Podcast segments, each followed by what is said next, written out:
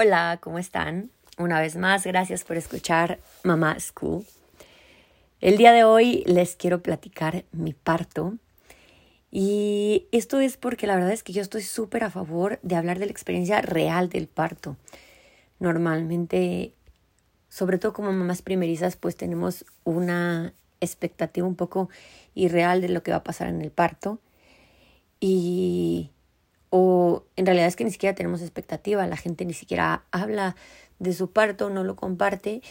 Y creo que platicar de nuestro parto nos permite integrar nuestro parto emocionalmente. Y pues yo les quería platicar para que las mamás primerizas que tienen algunas dudas, pues sepan un poquito pues qué es lo que va a pasar en el momento del parto. Y bueno, cada parto es un mundo, ¿verdad?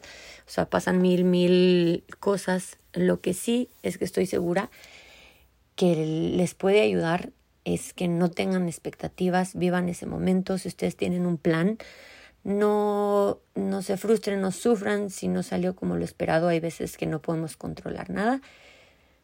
Pero bueno, al final les voy a compartir un par de cosas que yo hubiera hecho diferente o de las que me voy a informar para primero Dios mi próximo parto para hacer un poquito diferente las cosas. Pero bueno, al final sin aferrarme. Bueno, yo empecé a sentir mi pancita dura como a las 3 de la tarde del día que tuve a mi nene. La verdad es que todo el embarazo me la pasé así como con mi pancita dura y yo siempre le preguntaba a todo el mundo que, que se había pasado por algo así, que yo la verdad es que sentía mi pancita cansada, eso es lo que yo decía. Y la mayoría de las personas ya se han olvidado de su embarazo. yo creo que esto es algo muy común, es para que te avientes otro, no sé, porque todo el mundo se olvida del embarazo. Yo cuando empecé a sentir a la panza cansada, yo dije, bueno, pues la verdad es que no, no creo que haya diferencia con los días pasados que tenía las contracciones, que son las contracciones de práctica, que se llaman contracciones de Braxton Hicks. Y pues yo pensé, ¿cuál va a ser la diferencia entre, entre las contracciones de Braxton y las reales? Entonces, como que sí, sí noté que algo estaba un poco diferente. Y yo la verdad es que todo, todo mi embarazo estuve súper pegada de mi, de mi gine. Eso es otra historia y luego les voy a platicar por qué. Pero en ese momento le hablé a la ginecóloga y sí, pues sí había como que un patrón diferente. Entonces me dijo que bajara una aplicación para contar las contracciones, para ver cuál, cuál era el tiempo entre una contracción y otra. Y, y pues sí, obviamente ya estaba iniciando la labor de parto y las contracciones empezaron a ser constantes. Así es que le volví a hablar a la ginecóloga y le dije, ya, estaba, ya estoy checando las contracciones. Eh, me dijo, pues bueno, vete al hospital y, y que te checaran. Y yo, perfecto, me voy al hospital. Me dice, si te checan y no estás dilatando, te regresas a tu casita. Y yo, pues sí, dije, seguro. Ahí yo he escuchado mil casos de personas que se van al hospital y les dicen, órale, vas de regreso. Pero no, en mi caso, yo ya tenía 3 centímetros de dilatación. Pero en el proceso, antes de irme al hospital, mi esposo y yo como que estábamos muy tranquilos, como que dijimos, bueno, pues yo ya, ya había pasado por situaciones así y no sabemos en realidad ya habíamos, ya habíamos iniciado la labor de parto. Y pues de camino al hospital, mi, mi esposo y yo pensamos ir por una cafetera, ¿por qué no? Literal. Y ya estábamos en la plaza y dijo de que no, después, yo creo que había mucha gente, no sé. El chiste es que nos fuimos al hospital y pues sí, yo ya estaba este, dilatada. Y, y pues ya me pasaron al, al, pues es un cuartito donde empiezan a monitorear el ritmo cardíaco del bebé. Es un cuartito solo, donde estás tú ahí esperando. Eh, estaba ahí con mi esposo, te dejan que él esté contigo. Y es importante eso, yo creo que hay que informarnos, él puede estar presente en todo el, todo el tiempo contigo y digo, no sé si a alguien le ha tocado la experiencia de que no dejan pasar a alguien. Ahorita por, por la pandemia creo que los protocolos cambian un poco, pero hay que informarnos. Y bueno, yo estaba con él y, y pues ya yo estaba sintiendo contracciones. Y la ginecóloga me dice, ¿qué tal vas? Y yo, no, pues muy bien, perfecta, todavía me, me puedo aguantar sin la anestesia. Y me dice, ah, ok, perfecto. Pues olvídate, o sea, ese todavía me puedo aguantar de la anestesia. Pasó de ser un dolor de, o sea, pues relativamente leve a un dolor fuertísimo. O sea, no sé en qué momento, no sé en qué momento se me ocurrió decirle a la ginecóloga que no le hablara al, al anestesista. Y pues ya en el momento que ya estaba sintiendo fuertísimas las contracciones, pues ya le pedí que le hablara al, al anestesista y llegó un tiempo después, porque pues obviamente no están ahí como que a la mano, y menos porque ya era de noche. Mm, esto yo creo que habrán sido como las nueve de la noche. Les digo, yo empecé con como a sentirme diferente, o sea, que ya me empecé como a, a estar más alerta. Fueron como las tres de la tarde. Me fui al hospital como a las siete y que será como a las nueve, no, ocho, un poco antes, ya sentí el dolor durísimo. Pero pues yo súper macha le dije a la gine que no, que me podía aguantar según yo, literal me moría. O sea, estaba durísimo eso. Y hasta mi esposo me dice que parecía el, el exorcista, literal. no me puedo imaginar cómo me veía. Pero bueno, este, ya pues le, le llegó el anestesista. Yo la verdad es que imploraba que ella llegara. De verdad que, o sea, me estaba mal. Pero bueno, me, me pusieron la epidural y después ya estuve súper tranquila. Eh, te ponen suficiente anestesia para que aún puedas sentir cuando tienes contracciones, porque pues para el momento del parto es muy importante sentir las contracciones por el pujo. Y, ya me pasaron como a las 11 de la noche al quirófano y ese momento, o sea, literal, tengo nada más como el flashback de dos pujos y, o tres y que nació el bebé, o sea, estuvo súper rápido. Eh, a mí sí me pegaron a mi bebé cuando nació, pero no, no sabía bien todos los beneficios del golden hour, como le dicen ahora. Y a mí me subió la presión terminando el parto. Entonces, este, pues según los médicos, dijeron, tienes que ir a descansar. La, gracias a Dios no me dio preeclampsia en el embarazo. Y, y, es, pues a mí me mandaron como a recuperación, por así decirlo. Y estaba solita. O sea, imagínate después de haber tenido tu bebé, como estar sola en recuperación porque tienes la presión alta. No creo como que eso sea muy beneficioso.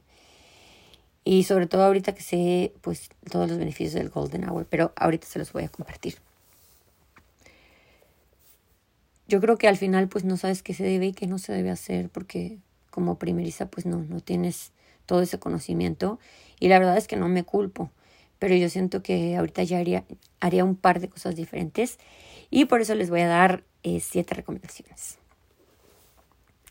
Además de compartirles eh, mi parto, quiero que escuchen qué haría diferente porque estoy segura que les va a ayudar a ustedes un poquito más a conocer pues toda esta, toda esta experiencia o lo que ustedes van a pasar o si ya lo pasaron pues entender un poquito más.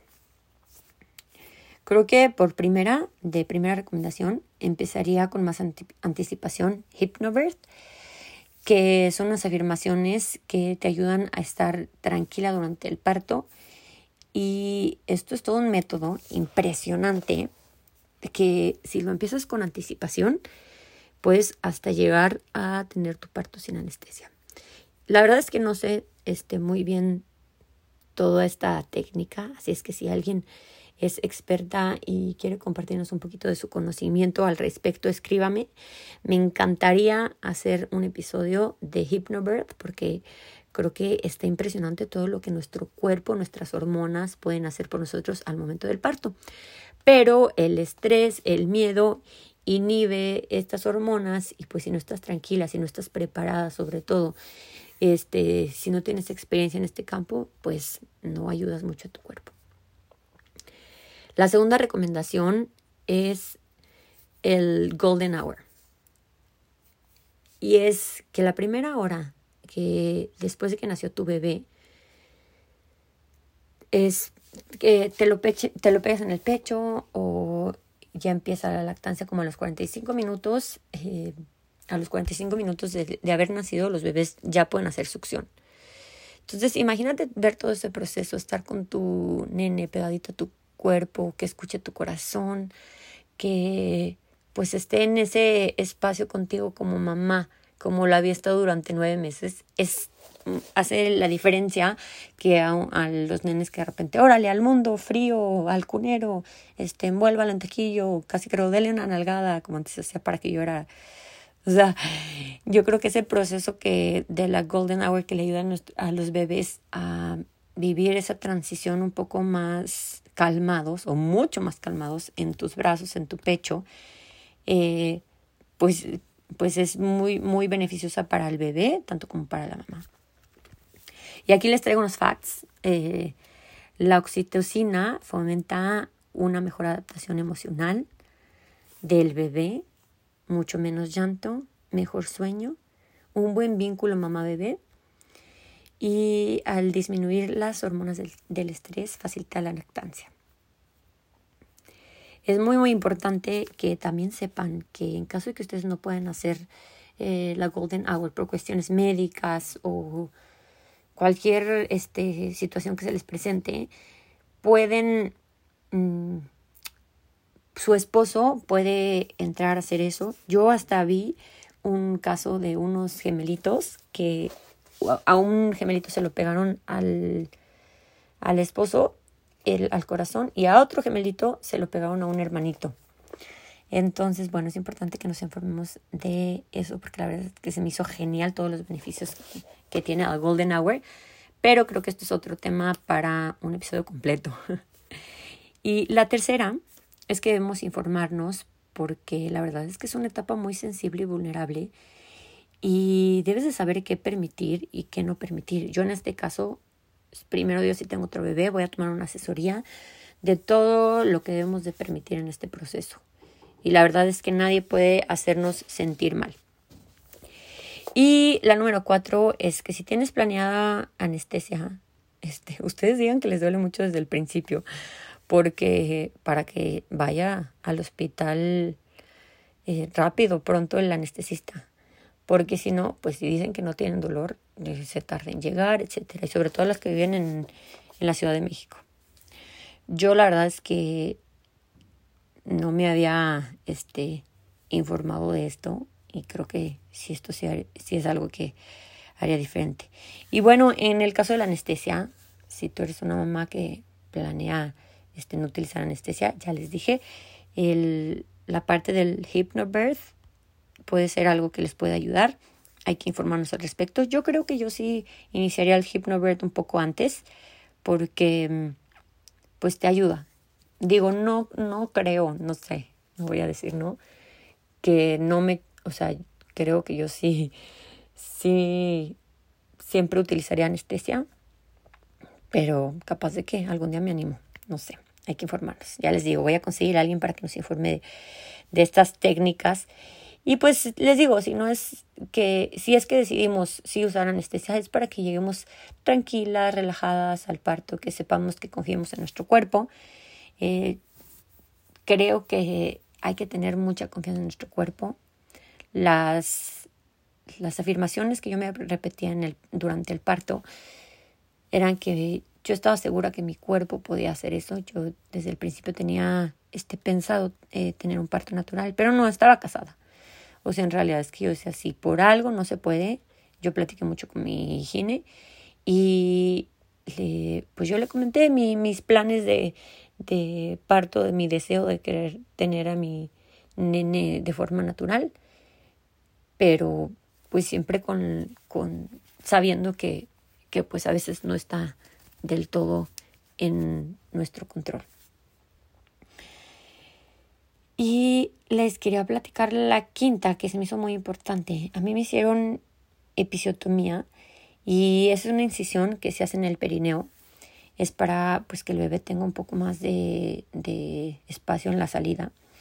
Pero hay que informarnos y saber bien que el doctor les explique cuándo puede ser necesaria y cuándo no lo es. La sexta que haría es tomar algún curso, este, una clase bien en forma de cómo focalizar la fuerza del pujo, porque en, por mucho esfuerzo, en el periodo expulsivo en el parto te pueden salir hemorroides y esta, esta condición es súper incómoda después del parto.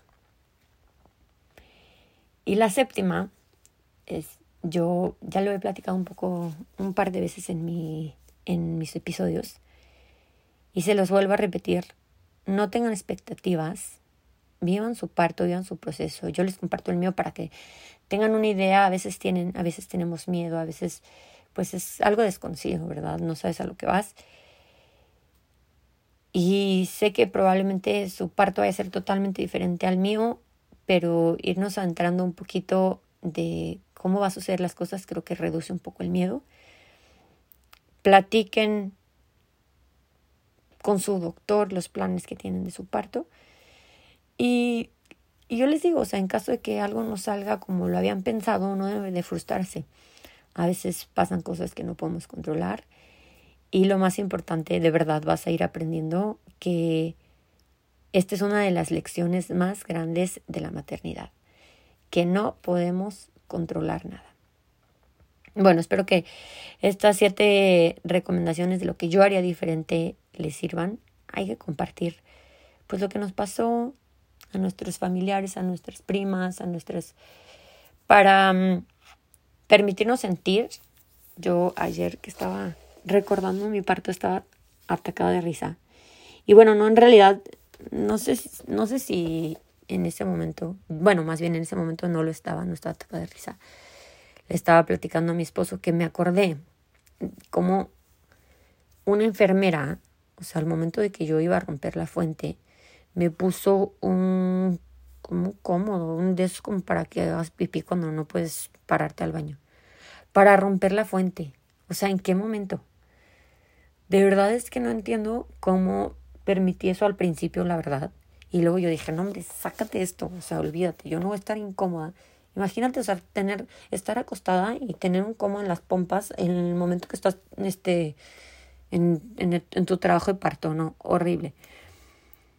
Y, yo dije, o sea, ¿por qué, ¿por qué permites eso? Y al final del día es un momento en el que estás vulnerable y por eso es importante que nos informemos, o sea, que nos informemos qué debemos y qué no debemos permitir para que podamos vivir esta experiencia lo más tranquilo y con el mayor conocimiento que podamos. Independientemente de eso, a veces hay cosas que salen de nuestro control entonces, eh, tranquilas. Yo estoy segurísima que si tú estás embarazada y estás escuchando eso y, pronto vas a tener a tu bebé, confía, confía en, bueno, yo soy religiosa, yo confío en Dios, confía en, en esa fuerza en la que tú crees, en la fuerza de tu cuerpo y todo va a salir bien ánimo, estate súper tranquila y espero que les haya ayudado esta experiencia que les compartí. Después les voy a compartir de mi posparto, que también es otro rollo. Pero bueno, espero que si les sirve, compártanlo, compártanlo a alguna mami que esté embarazada. Y les mando un beso, gracias por escucharme. Amor, paciencia y presencia. Besos.